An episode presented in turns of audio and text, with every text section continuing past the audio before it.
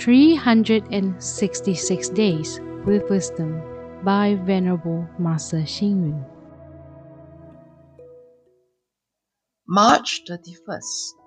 A capable man can create a great outcome out of even a small task.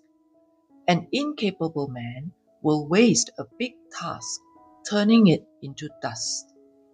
If the leader of a country does not put the interests of his country and people first, but instead focuses on his own personal interests, he will eventually lose leadership. Some of the emperors in Chinese history, such as Emperor Xian and Emperor Huan of the late Han Dynasty, Liu Chan of the West Shu, the dissolute and unrestrained King Zhou of the Shang dynasty, and Emperor Yang of the Sui dynasty, etc., are the best proof. Let us take a look at international history. George Washington of the United States, who was selfless and had faith in democracy, became the founding father of the country. In contrast, Nixon lost the presidency due to the Watergate scandals. History shows that when a leader made mistakes or was corrupted, he had to step down from his leadership.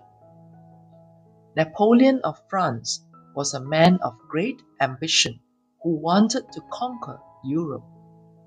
However, he was defeated at the Battle of Waterloo and failed to realize his dream. Therefore, ambition and acting bravely does not necessarily lead to success.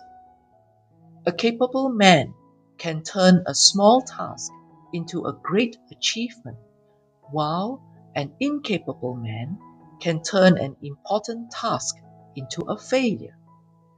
The reason for failure is ignoring the importance of collective work and focusing only on individualism.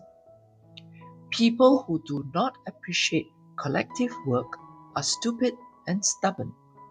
They focus only on their own possessions and are unable to form good affinity with others. We should keep ourselves reminded all the time that these are the reasons for failure. Read, reflect, and act. A capable man can create a great outcome out of even a small task. An incapable man will waste a big task, turning it into dust. Please tune in, same time tomorrow as we meet on air.